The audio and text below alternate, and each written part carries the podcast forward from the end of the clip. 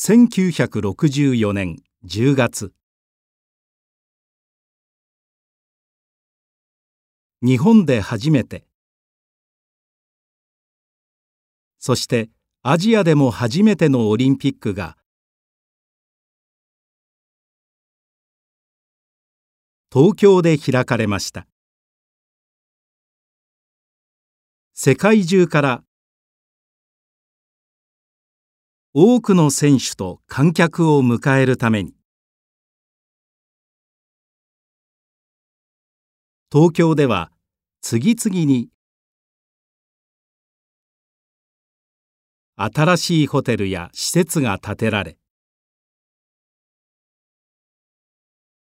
高速道路や空港なども整備されました。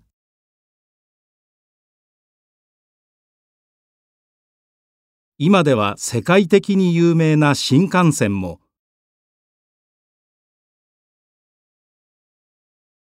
この時に初めて作られました。そして2020年。オリンピックとパラリンピックが再び東京で開かれることになりました。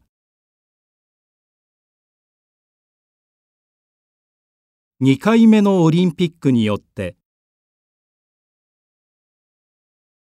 東京の街はどう変わるのでしょうか？